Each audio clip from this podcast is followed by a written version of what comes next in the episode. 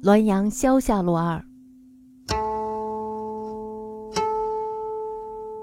王少司寇兰全言：孟武堂提学江南时，蜀后有高父，横夜见光怪，云有一彘一蛇居其上，皆岁久，能为魅。武堂少年盛气，即产奔平之，众犹豫不举手。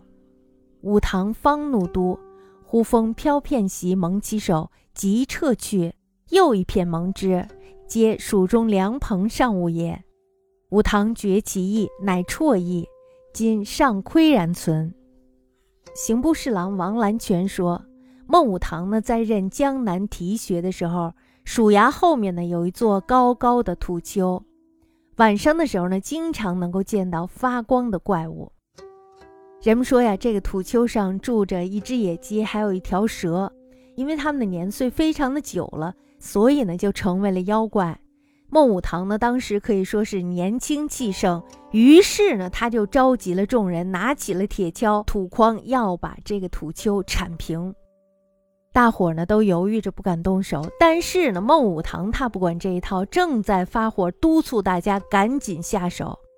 就在这时，忽然一阵大风刮来了一片席子，蒙在了他的头上。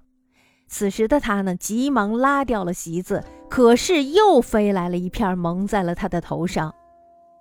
那么这些席子呢，都是衙署里凉棚上的东西。